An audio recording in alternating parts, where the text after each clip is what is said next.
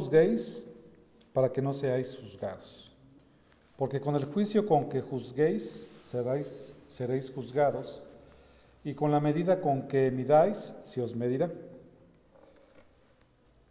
¿Y por qué miras la mota que está en el ojo de tu hermano y no te das cuenta de la viga que está en tu propio ojo? ¿O cómo puedes decir a tu hermano, déjame sacarte la mota del ojo, cuando la viga está en tu ojo? Hipócrita, saca primero la viga de tu ojo y entonces verás con claridad para sacar la mota del ojo de tu hermano. No deis lo santo a los perros, ni echéis vuestras perlas delante de los cerdos, no sea que las huellen con sus patas y volviéndose os despedacen. Vamos a orar, mis hermanos. Señor y Padre, en esta mañana te alabamos, te glorificamos. Que nuestro corazón, Señor, nuestro anhelo siempre sea el glorificarte a ti. Gracias Dios porque seguramente nos hablarás a cada uno en particular, a tu iglesia con respecto a este tema, Señor, tan importante que es de que no, no juzguemos, te ruego, Señor, que use, Señor, mis labios a fin de que tu palabra impacte los corazones y eso solamente es a través de tu Santo Espíritu y que nos mueva, por supuesto, a, hacer, Señor, a ser sabios en, nuestras relaciones que debemos de tener unos con otros. Te alabamos y te bendecimos en el nombre de Cristo Jesús. Amén. Vimos las semanas pasadas, hace dos semanas, acerca, continuando con el Sermón del Monte, eh, terminando el, el capítulo número 6, el Señor nos exhortaba a que no nos preocupáramos, ¿se acuerdan? Y que confiemos en la provisión de Dios, en quien tenemos nuestro verdadero tesoro todo lo mejor que nosotros podemos tener viene de parte de Dios y que no nos preocupemos porque el Señor finalmente nos va a proveer de todo lo que necesitamos y también en base a los problemas que nosotros pudiéramos tener, igual Él nos va a dar la posibilidad de resolverlos. Y cada día tiene su propio mal, veíamos, sus propios problemas. Hicimos en ese momento importantes aclaraciones de que no está desligado la parte de la provisión de Dios por supuesto, con el trabajo, necesitamos trabajar fuerte para conseguir los alimentos. Y también, eh, ligado a esto, eh, nosotros como cristianos también podemos hacer una planeación equilibrada acerca de un futuro. Esto es con la idea de que nosotros no lleguemos al afán y a la preocupación que nos quite el sueño en las noches. Ahora, en, este capítulo, en el capítulo número 7, aborda el tema de que no juzguemos. Vamos a recordar que continuamente el Sermón del Monte hace un contraste entre los hijos del reino o los que pertenecen al reino de Dios y como tiene siempre al frente a los, a los fariseos y a los escribas, hace un contraste entre lo que ellos estaban enseñando, cómo ellos se movían y cómo es que nosotros como cristianos o aquellos que son o que pertenecen al reino deben de ver las cosas de forma diferente como Dios las ve. Los fariseos sin, duda tenían como una de sus tareas favoritas la de juzgar las motivaciones de las personas. Veían a una persona en particular y juzgaban inmediatamente las circunstancias por las cuales esa persona decía tal o cual cosa. A sus ojos, a los ojos de los fariseos, las faltas de los demás eran horribles e imperdonables, pero las de ellos eran pequeños errores. Eso es lo que hacen los fariseos, es lo que hacen aquellas personas que se la pasan continuamente juzgando lo que otras personas hacen. Un ejemplo de cómo el corazón de los fariseos, ustedes recordarán la parábola de Lucas 18, en el capítulo 18, versículo del 9 en adelante, en donde tenemos al fariseo y tenemos también al publicano. Y dice el versículo número 11, que el fariseo puesto en pie oraba para sí de esta manera. Dios te doy gracias porque no soy como los demás hombres, estafadores, injustos, adúlteros, ni aun como este recaudador de impuestos porque lo vio que estaba ahí. Y eso es lo que pensaba el fariseo, estaba juzgando a todas esas personas, inclusive al recaudador de impuestos. ¿Y qué estaba haciendo el recaudador de impuestos cuando estaba orando ahí también? O el publicano. Dice el versículo 13, Pero el recaudador de impuestos, de pie y a cierta distancia, no quería ni siquiera alzar los ojos al cielo, sino que se golpeaba el pecho diciendo, Dios, ten piedad de mí, pecador. ¿Notan el contraste? Por un lado vemos a una persona juzgando los motivos de otra persona que ni siquiera sabía exactamente qué estaba haciendo. El fariseo juzgó que él era mejor que el publicano y precisamente esos son los problemas cuando nosotros juzgamos a la gente, que nosotros pensamos que somos mejores que ellos y tenemos el derecho de juzgarles. Entonces en esta mañana aprenderemos a no juzgar por motivos equivocados, sino que juzguemos en pureza y honestidad, siendo sabios con lo que es santo y verdadero. Eso es lo que básicamente habla este mensaje. En los versículos del 1 al 2, nuevamente regresando a Mateo 7, vámonos, vamos viendo esta, esta parte. Dice la escritura, no juzguéis para que no seáis juzgados, porque con el juicio con que juzguéis seréis juzgados y con la medida con que midáis se os medirá. Entonces no juzgues por los motivos equivocados que traigan juicio. No juzguemos por motivos equivocados. El versículo número uno inicia con no juzguéis. Esto es una orden que Cristo está diciendo, que nos da también por extensión a nosotros, donde dijo claramente que no se hiciera un juicio constante hacia las personas. No veamos a algún, algún hermano, alguna persona y inmediatamente nos pongamos a juzgar qué es lo que él está haciendo. Lo que no debemos de hacer es estar emitiendo juicios constantemente y expresando opiniones hacia otras personas, generalmente por la apariencia de estas personas. Y eso es lo que pasa. A veces vemos a alguna persona, no la conocemos, y por la apariencia empezamos a juzgar cómo es. ¿no? Si vemos que tiene cara como de bonachón, decimos, bueno, yo creo que es una buena persona, ¿no? Y enseguida lo juzgamos. Pero si alguien tiene una cara de, de, pocos amigos, podríamos pensar nosotros, bueno, esta persona este, ha de ser bien gruñón y bien ogro, y no nos acercamos a ellas. Entonces, hay personas que son agraciadas con un carácter apacible, que se ven buena onda desde lejos, y hay otros pues, que no tanto, ¿no? que de hecho para que se acerquen a uno es medio complicado. Pero eso no nos define. Lo que nos define realmente es qué es lo que hay en nuestros corazones, qué hay en el corazón de las gentes. Y hermanos, para ver el corazón de las gentes solamente Dios puede apreciarlo tal y como es Él. De ahí en fuera, cada uno de nosotros tenemos esa posibilidad de, equivocarnos y hacer juicios que no son los adecuados. Dice Juan 7:24, no juzgáis por la apariencia, sino juzgad con justo juicio. O sea, si hay una parte donde nosotros podemos juzgar, pero debe de ser con justo juicio. ¿Cómo se hace esto? Teniendo los elementos suficientes para realmente definir si una circunstancia es correcta o no. Todos nosotros, todos nosotros, todas las personas generamos juicios todos los días. En el momento que calificamos que algo es bueno o algo es malo, estamos emitiendo un juicio.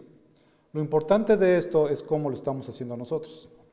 Este contexto de Juan 7:24 era cuando Cristo fue a una fiesta y generaba él una diversidad de comentarios y de juicios.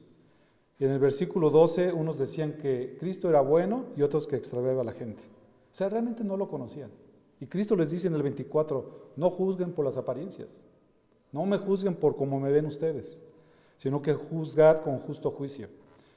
Y como les comentaba, todos nosotros tenemos esa posibilidad de estar juzgando o, la situación de juzgar a las personas. Entonces, ¿qué es lo que prohíbe este, este mandamiento que Cristo está diciendo aquí? Es emitir un juicio sobre las razones íntimas que motivan las, las, acciones de las gentes. Ahí está el problema.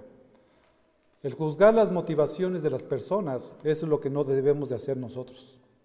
Agrega este versículo número uno, que no juzguemos, dice, para que no seamos juzgados. El propósito por el cual no debemos juzgar es para no empezar a ser juzgados o ser pasados por un escrutinio y un juicio.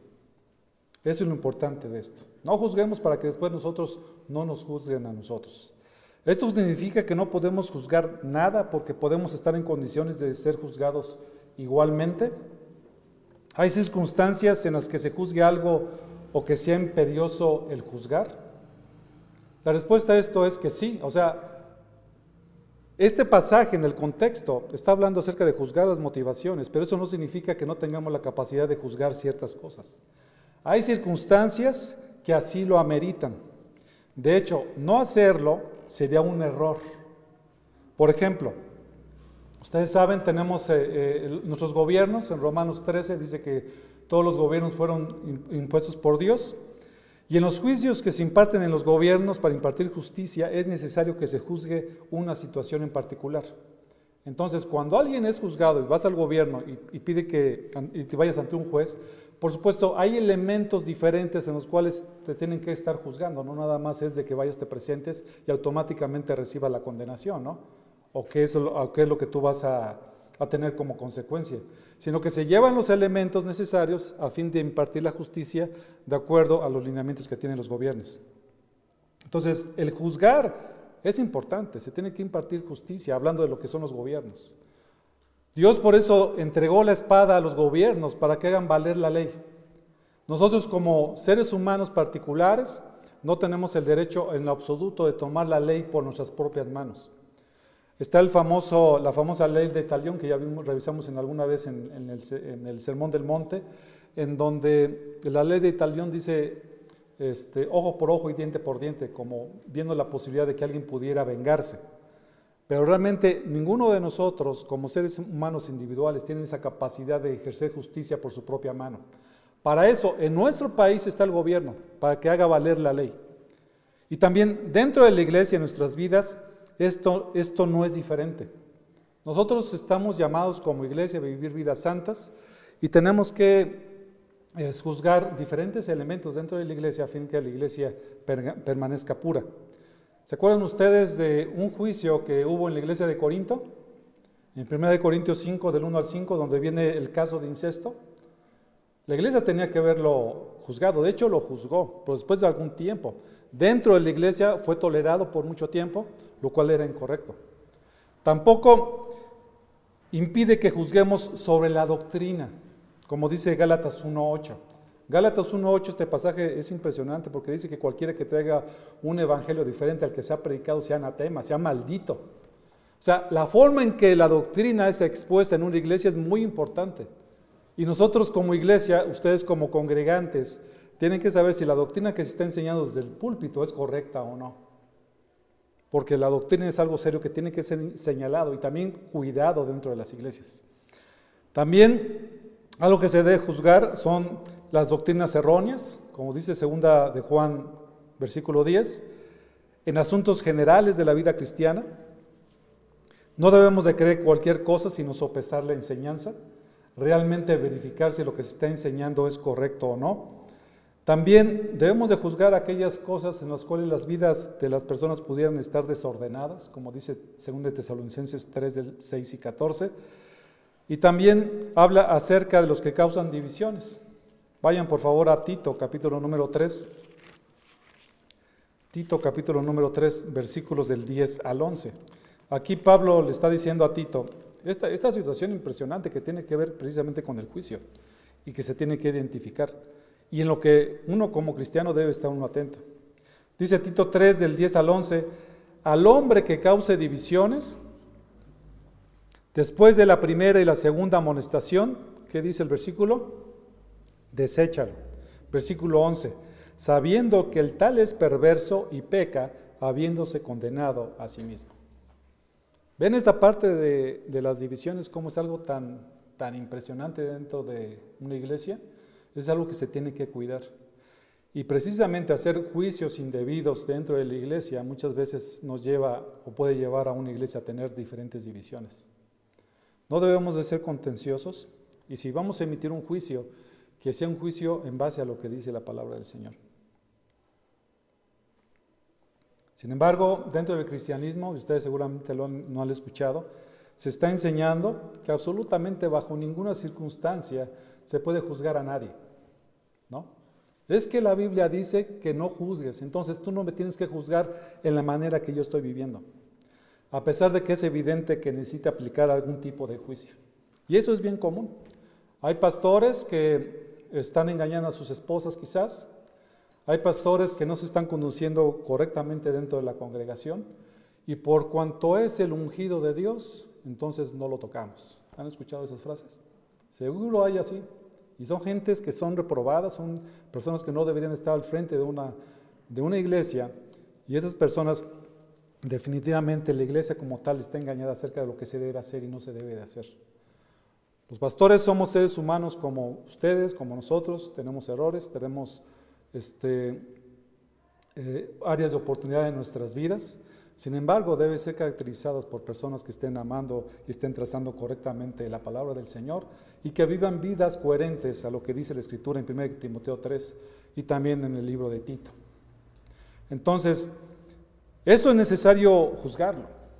O sea, ustedes tienen que estar atentos, hermanos. Ustedes ven algo que es incorrecto este, en alguna persona, ustedes con amor pueden acercarse y decírselo. Pero que sea en amor, mis hermanos, por favor. ¿Sí? ¿Qué les parece? ¿Y cómo es esto? Es este, parte de considerarte a ti mismo, no sé que tú también seas tentado. Esta cuestión del juicio, mis hermanos, es muy delicado. Yo después de que estuve estudiando este, este término, dije, no, mejor, no, mejor, Señor, guárdame de juzgar a nadie, ¿no? Pero este texto lo que habla realmente es que no juzguemos injustamente a las personas, sino que tengamos todos los elementos necesarios y ver si en algún momento dado nosotros pudiéramos ayudar a un hermano. Como dice Mateo 18 del 15 al 17. La palabra dice, y, está muy claro en Mateo 18, donde dice, si tu hermano peca contra ti, ve con él, ¿no? Es todo un proceso de lo que debes de hacer. Tú notas que un hermano está haciendo algo mal, ve con él y díselo. O sea, no son apariencias, son situaciones que tienes en la mano, que sabes que el hermano está pecando y lo que tienes que hacer antes de ir con el pastor o ir con algún otro hermano es ir con el hermano y decirle, oye, mi hermano, fíjate que he notado esto. ¿No? Y entonces empieza el proceso. Si no se arrepiente, por supuesto, puede llegar inclusive hasta la expulsión de la iglesia. Pero eso es un proceso. La intención de todos estos procesos siempre es que se busque la restauración de los hermanos dentro de la iglesia. Nadie quiere, mis hermanos, que ningún miembro de la iglesia se vaya. Porque el valor de un miembro de la iglesia, por cuanto es el cuerpo de Cristo, es muy importante. Por eso es que cuando alguien cae en disciplina dentro de la iglesia, es muy importante que en la iglesia ahí mismo se levante. Ahí pueda este, tener este proceso en el cual Dios le pueda restaurar. Entonces, son situaciones que debemos de juzgar. En el mundo, por ejemplo, ahora con todo esto de la agenda léxico, no, lésbico gay, es impresionante. Cómo este, si alguien es homosexual, transexual y promueve la ideología de género, la idea predominante es que no se debe señalar, es que se debe de ser tolerante con este tipo de personas. Pero la Biblia habla muy específicamente acerca de estas personas que llevan este tipo de pecados, que si no se arrepienten pueden ir al infierno. Y no solamente los homosexuales, transexuales, sino también los heterosexuales que han pecado en contra de Dios y no se arrepienten, igualmente si no se arrepienten serán condenados. Entonces, son de las situaciones que son claras a la luz de la palabra del Señor, que no deben de ser toleradas dentro de la iglesia, pero vivimos en un tiempo, mis hermanos, que las iglesias están tolerando todo este tipo de cosas. Iglesias con pastoras, iglesias con pastores gays y homosexuales, iglesias que están muy lejos de lo que dice la palabra del Señor. Entonces yo me pregunto, las personas que se reúnen en ese tipo de iglesias, ¿qué hacen ahí? ¿Qué están leyendo? Es evidente que no están expuestas a la palabra del Señor, porque si fueran expuestas a la palabra del Señor, estarían juzgando ese tipo de cosas que son correctas. El juicio emitido sin conocimiento de causa condenando a otro, se convierte potencialmente en una murmuración al hablar desprestigiando al hermano. Es muy importante esto, mis hermanos. Nosotros no podemos ir por todo el mundo juzgando a las personas. ¿Sí? ¿Qué es lo que están haciendo o dejando de hacer? Estábamos escuchando la predicación del, pastor Miguel Sugelen. ¿Sí es así? Sugel Michelen, perdón, ya le estoy cambiando el nombre en donde de repente él daba un ejemplo, hablando de este tema, que dice que entró, que había notado que una persona continuamente este, entraba al servicio después de la hora del servicio. y que antes de que terminara la predicación se salía. Entonces, puedes darte el, caso que un hermano lo vea y dice, ay, qué barbaridad, ¿qué pasa con ese hermano? Primero, llega tarde. Y después se va antes de que termine el servicio, se ha de creer mucho y no quiere hablar con los hermanos, ¿no? Ese es alguien que está emitiendo un juicio de algo que no conoce el hermano. No sabe ni por qué llegó a esta hora. ¿Qué tal si se le ponchó la llanta en la, carretera, no? Cada domingo. No, no sé. Lo que tenemos que hacer nosotros como iglesia en amor, si tú ya lo notaste, oye, mi hermano, no te vayas tan rápido, vente, vamos a convivir un poquito más. ¿No? lo estás juzgando, lo estás invitando a que se quede un poco más, a que conozcamos este, como miembros de la iglesia. ¿Sí ven cómo es diferente eso? No estamos diciendo, eres un pecador porque no llegaste al 5 para las 10, ¿no? No, mis hermanos. Esto es importante que lo, que lo tomemos de esta forma. Dice Santiago 4 del 11 al 12, hermanos, no habléis mal los unos de los otros. No hablemos mal, mis hermanos, unos de otros. Este, ¿Cómo nos vemos más bonitos? Calladitos, dice, ¿no? Dice el dicho. El que habla mal de un hermano o juzga a su hermano, fíjate lo que dice aquí Santiago, habla mal de la ley y juzga la ley. Pero si tú juzgas a la ley, no eres cumplidor de la ley, sino juez de ella. Cuando nosotros nos hacemos y estamos continuamente viendo lo que hacen los otros o hablando mal de los otros, en ese momento nos erigimos como jueces y vamos a empezar a juzgar todas las cosas. Es lo que pasa con los hermanos cuando se van desanimando, de repente ya empiezan a juzgar todo. Todo empiezan a juzgar, cómo uno se mueve, cómo uno platica, cómo uno mueve las cosas. Es que no me gusta que las cosas estén derechitas acá. Es que las, las y sí están medias chuecas las sillas puestas. Si ven, todos no les gusta. Y eso no está bien, mis hermanos. Nosotros estamos para hacer lo que dice la Escritura. Dice el versículo número 12 de Santiago 4, Solo hay un dador de la ley y juez que es poderoso para salvar y para destruir, pero tú quién eres para juzgar a tu prójimo. Y aquí tiene que ver con ese tipo de juicio donde planean lo que los hermanos intentan hacer es juzgar tu corazón y tus motivaciones por lo cual estás haciendo las cosas.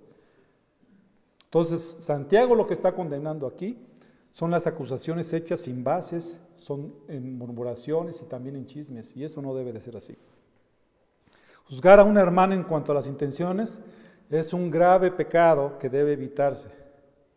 Y siempre, mis hermanos, es mejor tener misericordia que juicio. Siempre es mejor que eso. Porque dice el versículo número 2, porque con el juicio con que juzguéis, seréis juzgados, y con la medida con que midáis, se os medirá. ¡Wow! ¡Qué miedo! ¡Qué miedo para aquellos que no son cristianos! Porque así como las personas juzgan a otras, de esa misma forma serán juzgados, con la misma medida. Nosotros en Cristo, eso nos lleva a que consideremos nuestras vidas eh, y nos podamos conducir de una manera que sea agradable delante del Señor.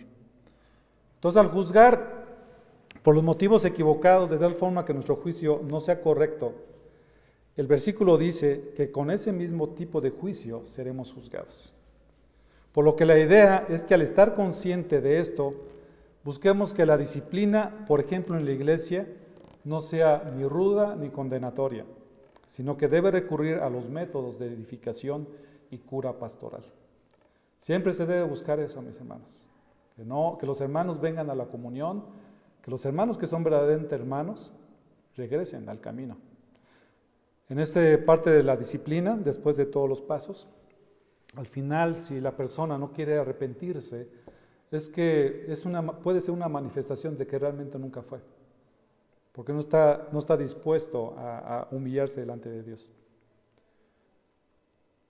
Cuando dice esta parte de, de, que dice el versículo, que con el juicio que juzguéis seréis juzgados, por supuesto, este juicio apunta para un cristiano no solamente a esta vida temporal, sino también al tribunal de Cristo, en donde todo quedará expuesto, mis hermanos. Ahí delante de Cristo, delante de Dios, no hay absolutamente nada que se pueda esconder. Todo lo que hay en nuestras mentes, Todo lo que hay en nuestros corazones va a ser expuesta tal cual y tan claramente como nosotros nos estamos viendo ahorita en, este día. Entonces, todo quedará expuesto ahí, nuestras motivaciones y nuestras vidas, y cómo ejercimos el juicio. Porque Dios es el que juzga verdaderamente todas estas cosas. Segunda de Timoteo 4.1 dice, te encargo solemnemente en la presencia de Dios y de Cristo Jesús, que ha de juzgar a los vivos y a los muertos por su manifestación y por su reino. ¿Quién es el juez de todas las personas? Es Dios mismo. Y en algún momento vamos a tener cuentas delante de Él. Los, los incrédulos, los que son injustos, los que no han sido redimidos, ese juicio va a ser para condenación. Como dice 1 de Pedro 4:5. Pero ellos darán cuenta a aquel que está preparado para juzgar a los vivos y a los muertos. En el juicio de los creyentes, mis hermanos, no se nos va a juzgar por nuestros pecados. Escúchenme lo que les voy a decir. No se nos van a juzgar por nuestros pecados, por cuanto nuestros pecados ya fueron perdonados y puestos en la cruz. Y Cristo murió por nuestros pecados pasados, presentes y futuros.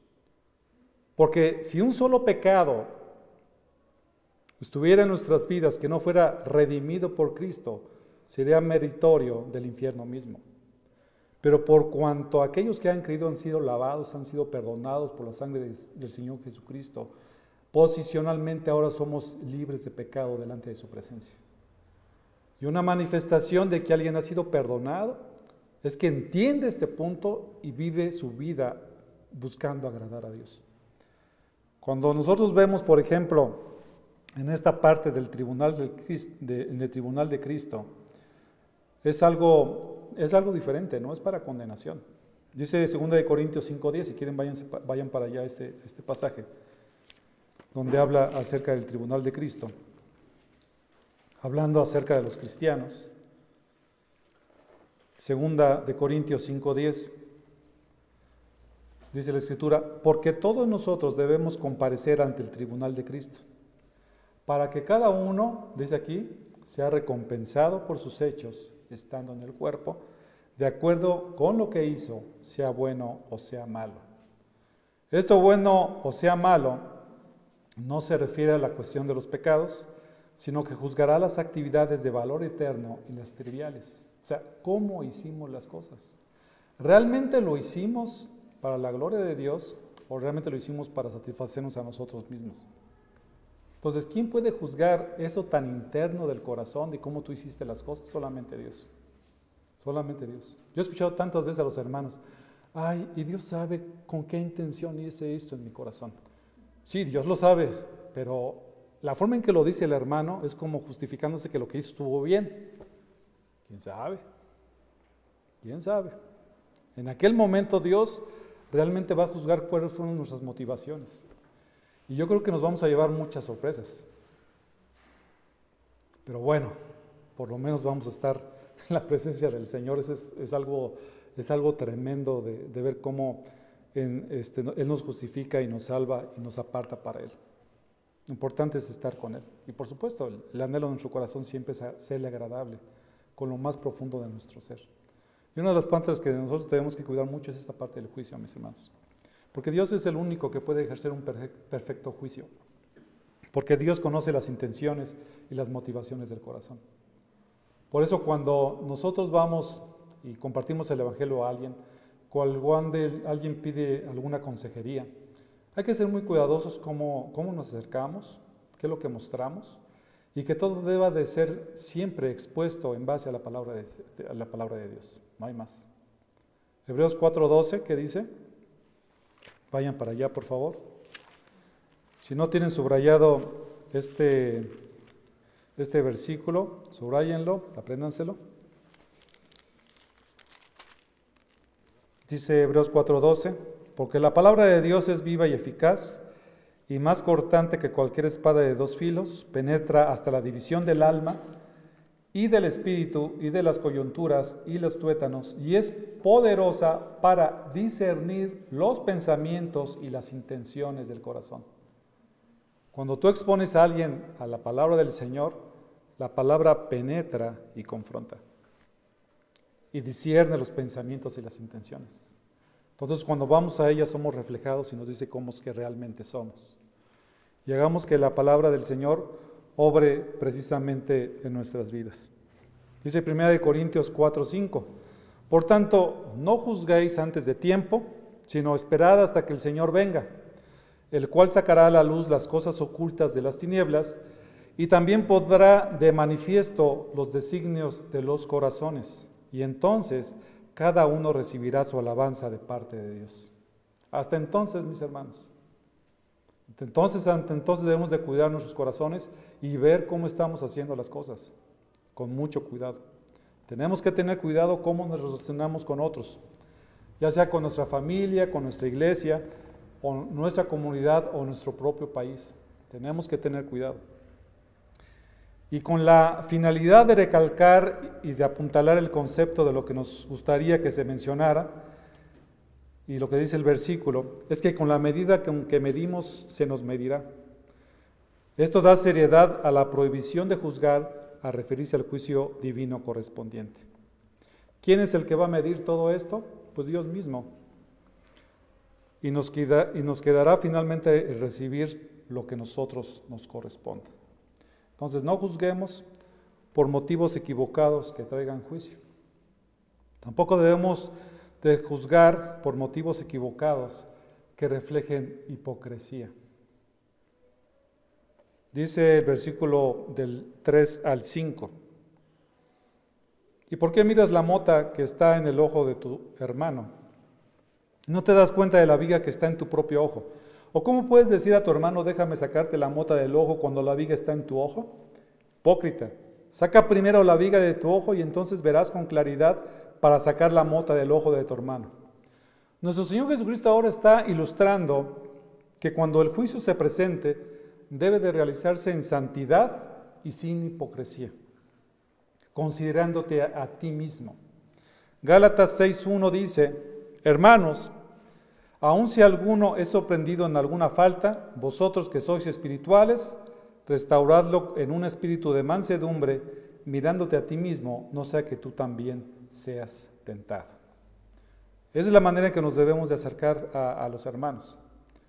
Este, considerando que nosotros podríamos estar en una situación similar a la que está el hermano. Y eso nos, lleva a que, a que tengamos temor y que midamos nuestras palabras cómo nos estamos acercando. Cada uno de nosotros, aun, cuando hemos sido redimidos por el Señor, tenemos una capacidad de ofender a Dios y también de ofender a las personas.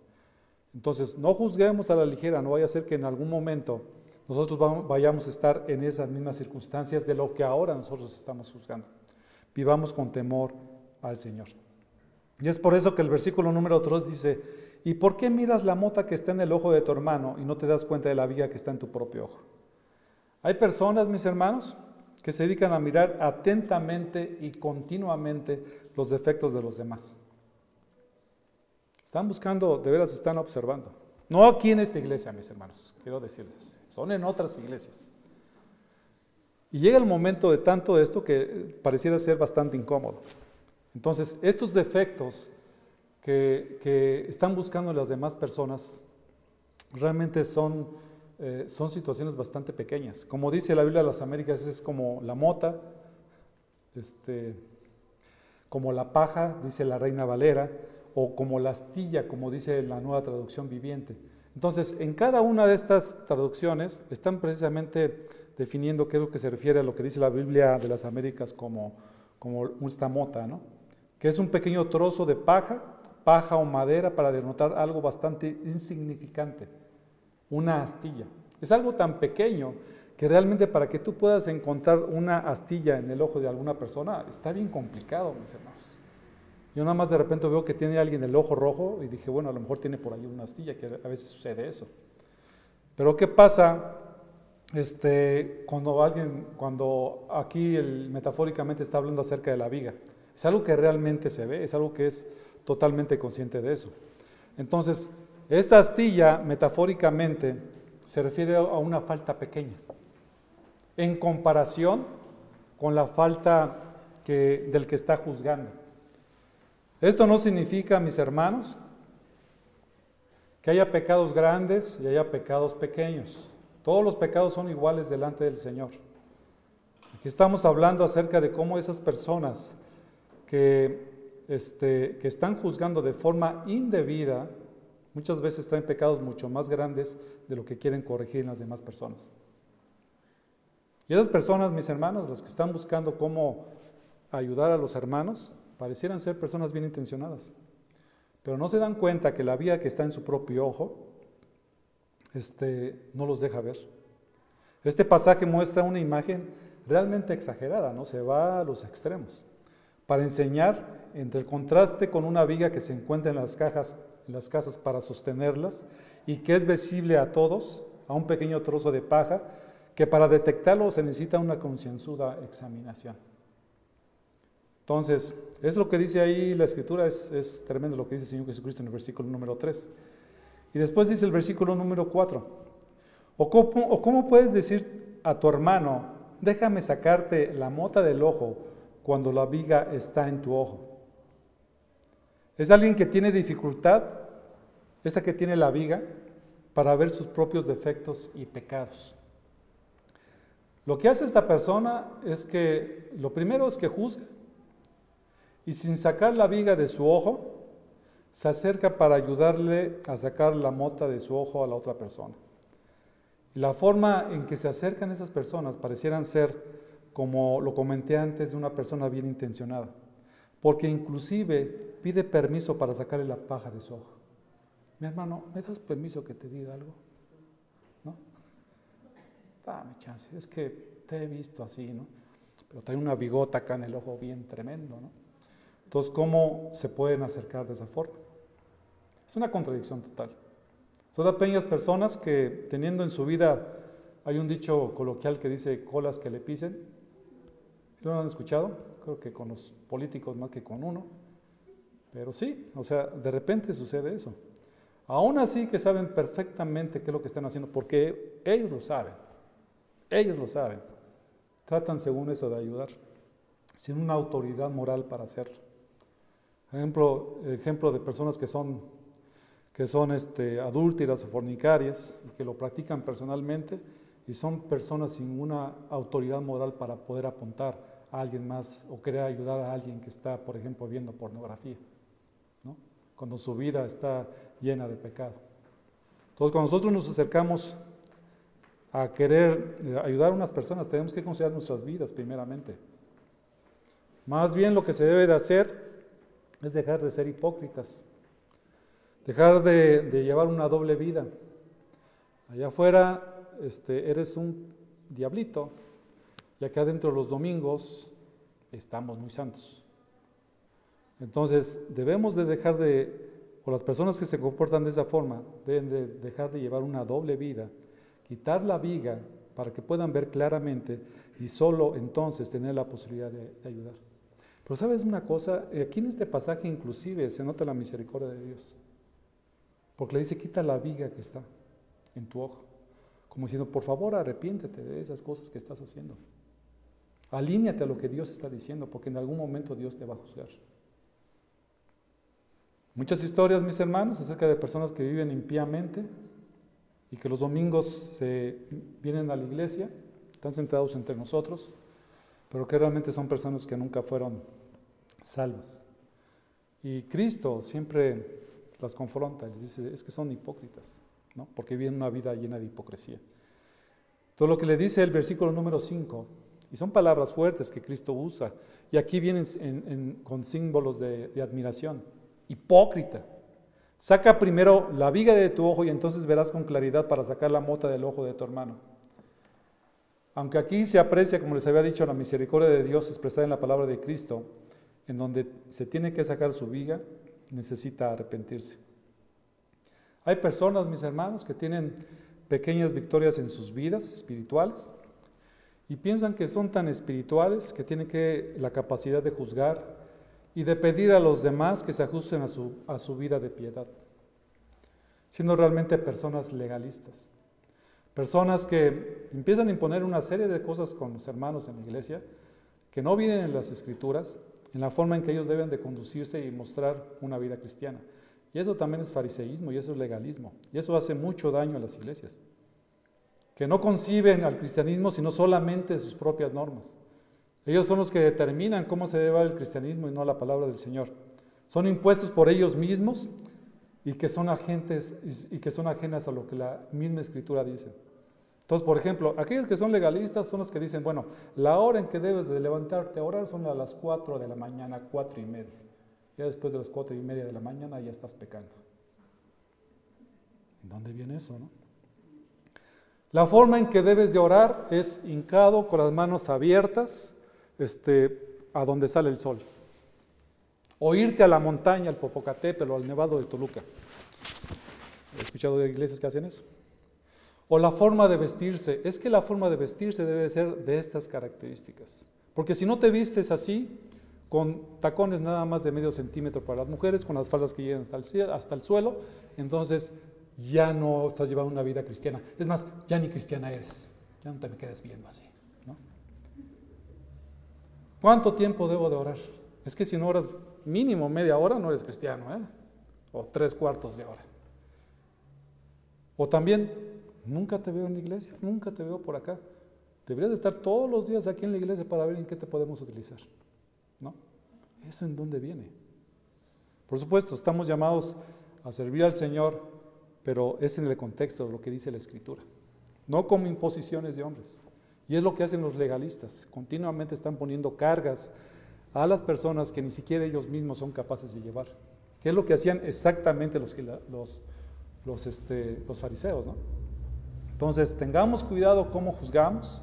Tenemos que hacerlo precisamente con, con, este, con todos los elementos necesarios y que realmente consideramos el que cuando lo hacemos no debemos de traer o buscar juicio para nuestras vidas, ni tampoco hacerlo hipócritamente, no tener motivos equivocados. Por último, en el, regresando a Mateo, capítulo 7, verso 6, que es nuestro tema que estamos revisando, no juzguemos con falta de sabiduría. Aquí, aquí lo que está viendo en el versículo número 6 es un contraste entre aquellos que no juzgan, pudieran no juzgar absolutamente nada o que juzgan incorrectamente, con aquellos que son demasiado laxos en cuanto a aquellas cosas que deberían de juzgar. Entonces, no juzguemos con falta de sabiduría, realmente se requiere de sabiduría para hacerlo. El versículo 6 dice, no deis lo santo a los perros, ni echéis vuestras perlas delante de los cerdos, no sea que las huellen con sus patas y volviéndose os despedacen. No deis lo santo lo santo, esta frase de no deis lo santo, en, el original griego no es un imperativo, pero como está dado en el griego, este, implica una orden y un imperativo. Eso es lo que implica en cómo está dado aquí este pasaje. Todo lo podemos considerar de esta forma. Es decir, no demos, que es una instrucción que Dios nos da, lo santo a los perros y esta frase tiene dos palabras que debemos de analizar para entenderlo un poco más. En primer lugar, ¿quiénes son los perros? Por supuesto, está hablando aquí eh, metafóricamente, pero bueno, primero tenemos que conocer quiénes son los perros. ¿no? Los perros, eh, pero antes de los perros, mis hermanos, déjenme analizar la palabra santo. ¿Ok? La palabra santo dice que no des lo santo a los perros, viene primero la palabra santo, es todo aquello que es apartado para Dios. Y nos recuerda, por ejemplo, los sacrificios que se hacían en el Antiguo Testamento, en donde todo estaba apartado para el Señor para los sacrificios. Inclusive la carne era apartada para ciertos usos, para fines específicos. La otra palabra que viene aquí es perros. Aquí no se refiere a los perros domésticos, no se refiere a los perros que se usan para, para fines de pastoreo, por ejemplo, eh, sino para aquellos perros que vivían en la calle, que prácticamente eran salvajes, que no tenían dueño y que se alimentaban de lo que se encontraban los perros en la calle. O realmente eran perros feroces. Es como, por ejemplo, lo que dice el Salmo 22, 16, que podían causar daño. Normalmente estos perros andaban entre la suciedad Eran animales inmundos, de ahí para ilustrar una vida corrupta también. Y eran animales codiciosos y salteadores, como dice Isaías 56, 11. Entonces lo que está diciendo aquí el Señor es que, lo que está diciendo aquí el Señor Jesucristo es que no deberemos de dar a los perros lo que es verdaderamente santo. MacArthur, por ejemplo, hablando de este pasaje, dice lo siguiente, quiero que lo noten. Habría sido impensable que un judío arrojara a esos perros un pedazo de algo santo, como, como carne que se hubiera consagrado como sacrificio en el templo. Algunas partes de tales ofrendas se quemaban, otras las comían los sacerdotes y otros más a menudo se llevaban a casa y los comían la familia que había hecho el sacrificio. El resto que quedaba en el altar era lo que estaba consagrado exclusivamente al Señor y por tanto era santo, en una manera muy especial. Si ningún hombre debía comer esa parte del sacrificio, cuánto menos debía ser lanzado a un montón de sucios perros salvajes. Tal acción sería el colmo de la profanación. ¿Y lo notas? Entonces, no era algo que eh, lo que estás utilizando aquí en este versículo 6, el Señor Jesucristo, en la manera que se estaba juzgando a las personas, es que tampoco se tomara de demasiada laxitud cómo hacías ese tipo de juicios. El Evangelio no debe decir dirigida a personas incrédulas y se necesita un juicio santo y sabio para saber dirigirnos. Hay otro ejemplo que este mismo versículo da, que ahorita vamos a aterrizar esta idea donde dice que las perlas no deben de ser echadas a los cerdos. Es una orden también de no, echar las perlas a los cerdos. Hermanas, ¿les gustan las perlas? Bueno, a mis hermanos también les pregunto, ¿a quién no les gusta? es algo de sumo valor. En el Nuevo Testamento se usa para los incomparables beneficios salvíficos del reino, también para ornamentos costosos, las perlas son, son costosas, y también dice en Apocalipsis 21, 21 que son las doce puertas de la Nueva Jerusalén. El cerdo, por otro lado, son cuestiones valiosas, ¿no? Lo que es lo santo y lo que son las perlas. El cerdo, mis hermanos, para hacer unas carnitas. Por otro lado, el cerdo es un animal impuro, es inmundo de acuerdo a la ley, lo que dice Levíticos 11.7. Son salvajes que se alimentaban solos, solos ellos, eran feroces y asquerosos. Si alguien se ponía entre su comida y ellos, era probable que se volvieran y lo despedazaran con sus pezuñas y afilados colmillos. Para los israelitas era abominable comer carne de cerdo. No comen carne de cerdo ellos. Entonces no se debe de echar las perlas a los cerdos, porque para el cerdo, al echarle la perla, le va a irritar que no se trate de algo de comer, y es posible que ataque a la persona que le lance la piedra preciosa. Jesús usó el ejemplo de los dos animales, como también aparecen juntos en un contexto de la profecía, para enfatizar la corrupción moral bajo aspectos religiosos, como dice Isaías 66.3. Escuchen esto, mis hermanos. Las dos figuras que ahorita estamos viendo representan aquí a quienes se gozan viviendo en el pecado y en la inmundicia y son por tanto continuamente rebeldes a las demandas de Dios y a la aceptación de lo que establece en su palabra. Pedro, hablando de los apóstoles, por ejemplo, y hablando tanto de los perros como de los puercos, dice en 2 de Pedro 2:22, les ha sucedido, según el proverbio verdadero, el perro vuelve a su propio vómito, vómito y la puerca lavada vuelve a revolcarse en el cielo en el cielo. Entonces, este pasaje, mis hermanos, habla acerca de cómo debemos de juzgar nuestras relaciones con los incrédulos. Llega el momento, mis hermanos, en que no podemos estar dándoles continuamente lo que dice la palabra o exponiendo la palabra a los santos y las perlas a las personas que continuamente están contradiciendo y están en contra de Dios.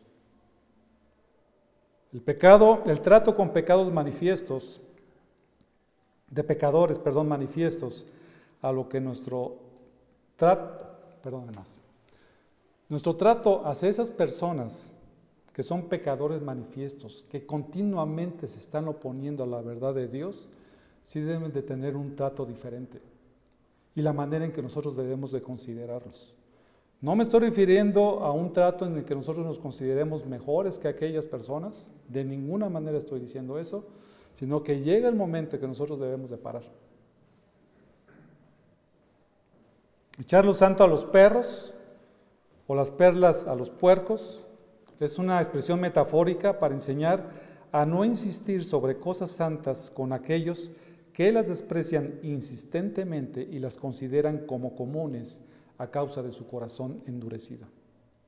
Cuando la gente no solo rechaza el Evangelio, sino que insiste en burlarse y maldecirlo, no debemos desperdiciar la santa palabra de Dios.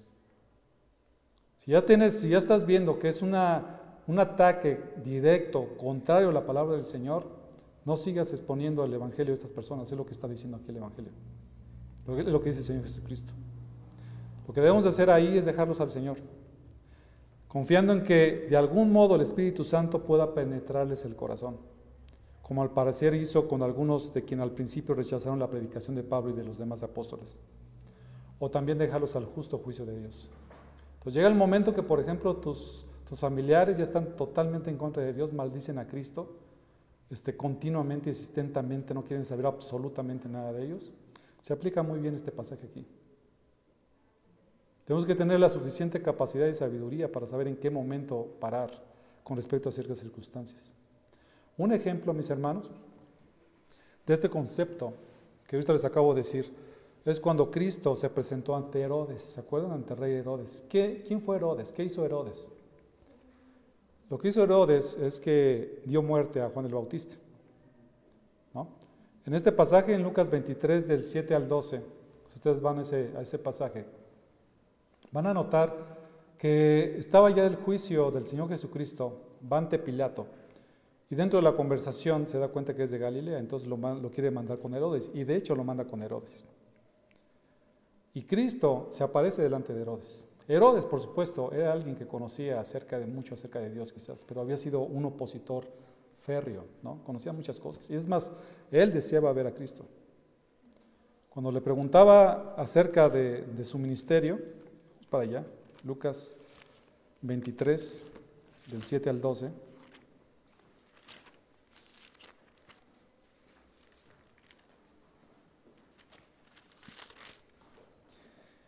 Y al saber que Jesús pertenecía a la jurisdicción de Herodes, le remitió a Herodes, que también estaba en Jerusalén en aquellos días. Herodes al ver a Jesús se alegró en gran manera, pues hacía mucho tiempo que quería verle, por lo que había oído hablar de él, y esperaba ver alguna señal que él hiciera. Y le interrogó extensamente, pero Jesús ¿qué hizo? No le respondió nada. Los principales sacerdotes y los escribas también estaban allí acusándole con vehemencia. Entonces Herodes con sus soldados, después de tratarle con desprecio y burlarse de él, le vistió con un espléndido manto y le envió de nuevo a Pilato. En primer lugar, vemos que Cristo solo ante Herodes permaneció en total y completo silencio. A Pilato le contestó, ¿recuerdan ustedes? Pero ante Herodes no dijo nada. Y no tenía él la obligación de responderle. El trato que Herodes había tenido con Juan el Bautista evidenciaba cuál era su postura respecto de la verdad de Cristo. Responderle hubiera sido como echar lo santo a los perros. Herodes ya estaba preparado para volverse y hacer pedazos a Cristo. Pilatos y Herodes, después de que pasó todo esto, inclusive hasta se hicieron amigos. Y a veces así pasa. A veces así pasa, que cuando alguien se vuelve, se vuelve cristiano lo atacan y los que antes eran enemigos, por cuanto están atacando a un cristiano, inclusive hasta se hacen amigos. ¿O cuántas veces no hemos escuchado de personas de que una persona cree en el Señor Jesucristo, Dios transforma su corazón y se atreven a decir todavía, hubiera preferido que mejor fueras borracho que cristiano? Me ha tocado escuchar también ese tipo de cosas. Son personas que abiertamente están en contra de lo que dice la Escritura. Pero fíjense, mis hermanos, aunque determinemos que una persona es demasiado rebelde para oír el Evangelio, o que es un hereje y un falso maestro, seguimos nuestro camino no en juicio con aire de suficiencia, sino con una gran desilusión y con tristeza. realmente con pesar en nuestro corazón, porque sabemos nosotros perfectamente bien que si su corazón no es transformado por Cristo, por Dios mismo, su estancia en la eternidad en el infierno va a ser tal cual, va a ser algo terrible. Cristo mismo, cuando se acercaba a Jerusalén, por última vez, dice que al ver a Jerusalén lloró, por quienes se, negaron a reconocer y a recibirlo a Él y a su palabra. Llega el momento, mis hermanos, que tenemos que juzgar inclusive esa parte, y ser sabios, y saber cuándo parar. En conclusión, mis hermanos, no juzguemos los motivos de nadie. No juzguemos a la ligera. No juzguemos por las apariencias. Si vemos que un hermano está pecando, debemos de tener las pruebas suficientes para que nosotros podamos confrontarle en amor, buscando su restauración. La manera en que nosotros juzgamos a los hermanos, vamos a ser juzgados. La manera en que nosotros nos escuchamos a los hermanos en la iglesia, tenemos que tener cuidado, mis hermanos. Si no, tú notas que una hermana o un hermano está continuamente criticando, murmurando, chismeando con respecto a todos tus hermanos, no lo escuches, mi hermano, porque a la próxima conversación que tenga esa persona con otras personas va a hablar mal de ti. Tengamos cuidado cómo escuchamos, qué es lo que hacemos. Para ayudar a alguien, mis hermanos, debemos primero examinarnos a nosotros mismos. Ser sabios en juzgar hasta qué punto invertir en opositores a Dios y no ser demasiados laxos. No juzguemos o no juzgar por motivos equivocados, sino que juzguemos en pureza y honestidad, siendo sabios con lo que es santo y verdadero. Vamos a orar, mis hermanos. Padre Santo, en esta tarde ya te alabamos, Señor, te agradecemos tanto por tu palabra. Gracias, Señor, te damos porque el momento que contemplamos esto, por supuesto, nos lleva a que tengamos temor de ti. Que cuidemos la forma, Señor, en que nosotros nos comportamos, hablamos con nuestros hermanos en Cristo. A no juzgar por las apariencias, que no juzguemos, Señor, las motivaciones, sino que el amor siempre sea algo que esté entre nosotros a fin de que tu palabra no sea vituperada. Danos sabiduría, Señor, porque se requiere sabiduría para hacer todo este tipo de cosas. Y esta sabiduría está el conocerte a ti, el tener temor a ti, como dice Proverbios. El principio de la sabiduría es temor a Dios. Que siempre nuestro corazón, nuestro temor reverente esté delante de nosotros, que cuidemos la forma en que nosotros nos conducimos unos a otros. Señor, te damos tantas gracias por tu misericordia en nuestras vidas.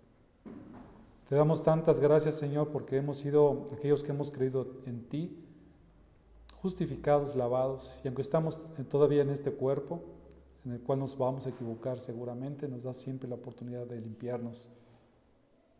Pero te ruego tanto, Señor, por aquellos que no te conocen, porque el juicio que les espera es muy grande, por un lado, por la forma en que ellos dan juicio hacia las otras personas, pero principalmente, Señor, el cómo ellos muchas veces son o no consideran a Cristo en sus vidas, Señor, que es un pecado terrible. Señor, por favor, te ruego por ellos para que tengas misericordia, que tu Santo Espíritu, Señor, en algún momento sean confrontados con tu palabra y pueden pedirte perdón porque ¿cómo podrán estar de pie ante el juez justo y santo en aquel día? Imposible, Señor, sino solamente por la gracia y la misericordia expuesta en la cruz del Calvario. Gracias Dios te damos y te bendecimos porque eres bueno Dios, porque a través de tu palabra nos permites ajustar nuestras vidas, entenderlas y también aplicarlas a ellas, Señor. Bendito seas, Padre. En el nombre de tu Jesucristo. Amén.